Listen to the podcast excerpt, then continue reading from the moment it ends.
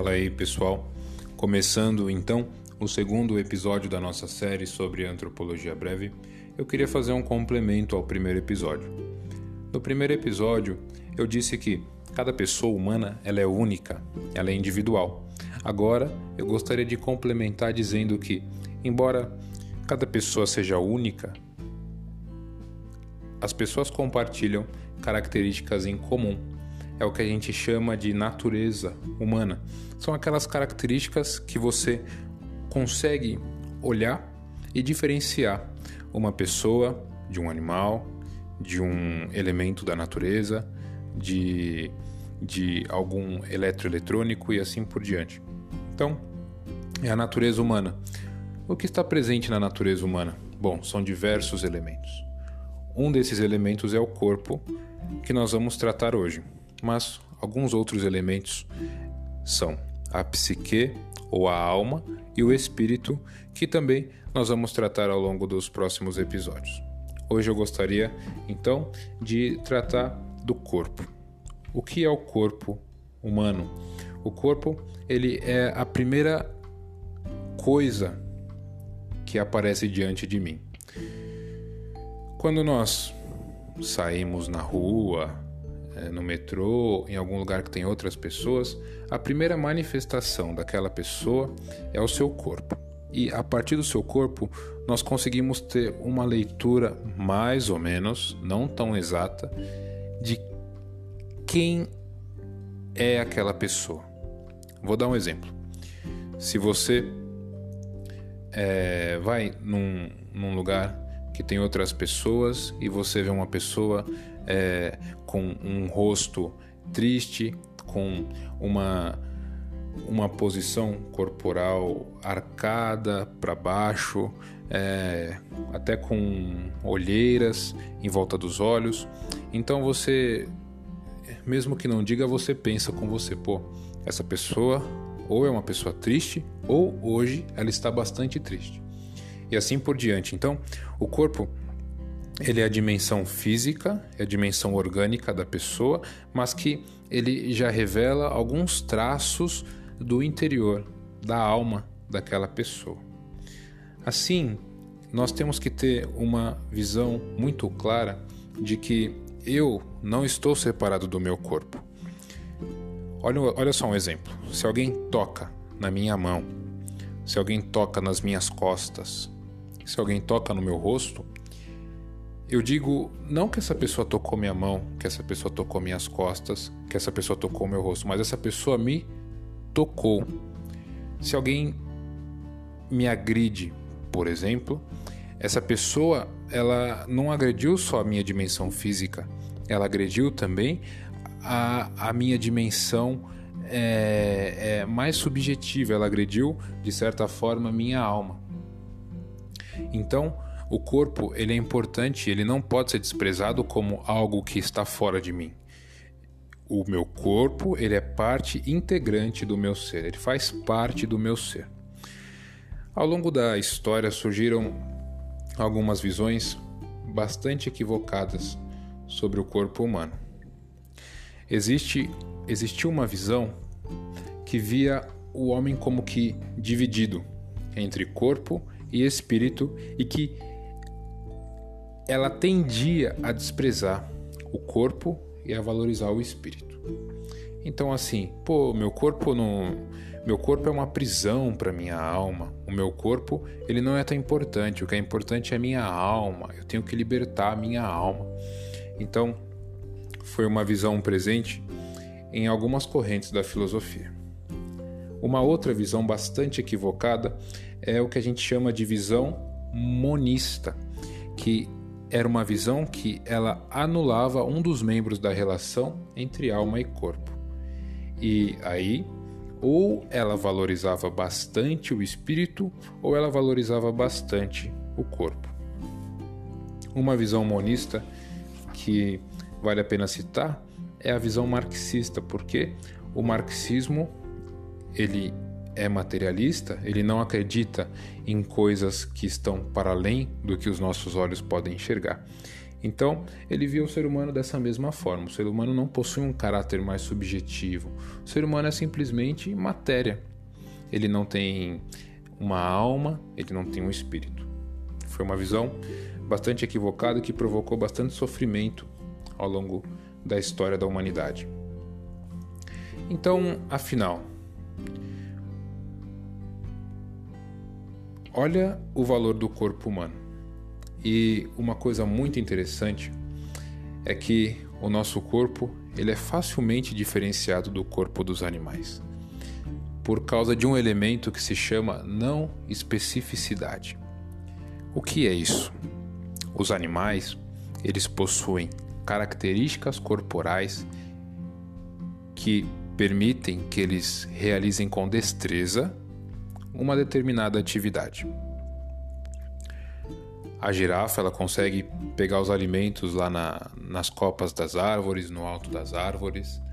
O leão tem uma presa extremamente eficaz e forte que, que permite que ele, que ele, ele agarre aqueles animais dos quais ele precisa se alimentar. O peixe, por exemplo, no mar, ele possui um corpo todo estruturado para que o nado dele seja um nado de qualidade.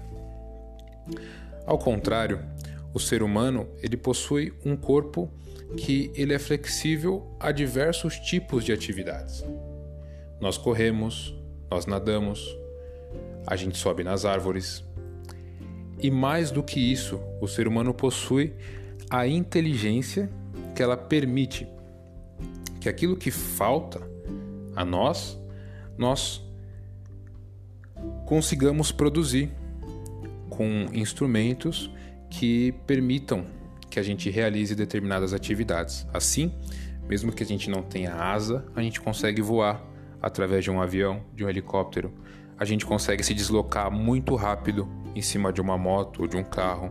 A gente consegue mergulhar até profundidades bastante grandes e assim por diante. Então, essa é o que a gente chama de não especialização. O homem, embora ele possua um, um corpo bastante limitado, a inteligência dele supre aquilo que falta à sua estrutura corporal. Mesmo assim, na natureza, nós temos uma estrutura corporal bastante especial. Por quê? Porque elas quase que não estão presente, presentes em nenhum dos animais da natureza. O bipedismo, por exemplo. Nós somos seres que nos deslocamos de maneira bípede. Eu sei que alguns animais, em certos momentos, eles também conseguem se deslocar de maneira bípede, mas não completamente como nós. Depois, a nossa disposição dos olhos também ela é bastante única, embora alguns animais tenham uma disposição parecida, mas são muito poucos. Depois, a, a simetria funcional do cérebro. Nosso cérebro está adaptado a diversas funções e assim por diante. E assim, o corpo humano então, ele permite que a pessoa ela exprima e desenvolva suas possibilidades. Caramba, como é agradável você ver um grande jogador de futebol como Cristiano Ronaldo, o Messi, e outros tantos aí que já existiram jogando bola, porque eles desenvolveram uma capacidade muito grande com o corpo de velocidade, de força, de dinamismo. Mas é interessante notar que essa capacidade deles, falando por exemplo do Cristiano Ronaldo ou do Messi, ela não é só uma capacidade corpórea. Existe algum elemento também na psique, na alma deles, que faz, que movimenta o corpo. Uma, um tipo de motivação, um tipo de, de leitura da realidade que faz com que o corpo deles se movimente em direção àquilo, a jogar bem bola, a chutar bem, a fazer gol e assim por diante. Por quê? Porque o corpo ele não está separado do nosso ser. Assim, há vários níveis de atividade biológica e corporal, como a gente sabe, né? Mas é importante lembrar, como eu destaquei no caso desses jogadores, que o espírito e o corpo eles sempre se influenciam, sempre. Se o seu estado de espírito não está legal, não está bom, o seu corpo de alguma maneira ele vai demonstrar isso. Agora, se o seu estado de espírito está muito bom, você está muito alegre, o seu corpo vai demonstrar isso. Olha que interessante, uma criança, quando ela ainda não, não consegue se comunicar com palavras, com gestos, ela utiliza daquilo que está ao alcance dela, que é chorar ou que é sorrir, até que ela vai aprendendo a expressar com o corpo e com a linguagem aquilo que ela sente no coração dela. É interessante também pensar no que a gente chama de dimensão antropológica do corpo. Isso é um nome bonito para falar o seguinte: o ser humano, como ele é um ser de relação, o nosso corpo ele é muito utilizado na relação com o outro, na relação dos casais. E é interessante porque nós temos uma linguagem toda própria do nosso corpo. Por exemplo, um beijo nos lábios e um beijo no rosto não é a mesma coisa. Um casal que toca na mão e uma outra pessoa que toca na sua mão não é a mesma coisa. Então, assim, o nosso corpo ele é utilizado também na relação com os outros, né? O nosso vestuário comunica uma linguagem, o nosso rosto a linguagem das artes e dos esportes também, das artes marciais, das lutas, eh, das artes relacionadas à dança, à música, eles são formas de transmitir um estado de espírito. Então, rapidamente, era esse é um, um resumo daquilo que significa o corpo humano, que ele não é só uma dimensão material, mas ele faz parte do nosso ser, ele está integrado com o nosso ser. E assim terminamos o episódio de hoje. No próximo episódio, nós vamos ver aquilo que a gente chama de sensibilidade e tendências. Obrigado por ouvirem, obrigado por acompanharem. Fiquem com Deus e até a próxima.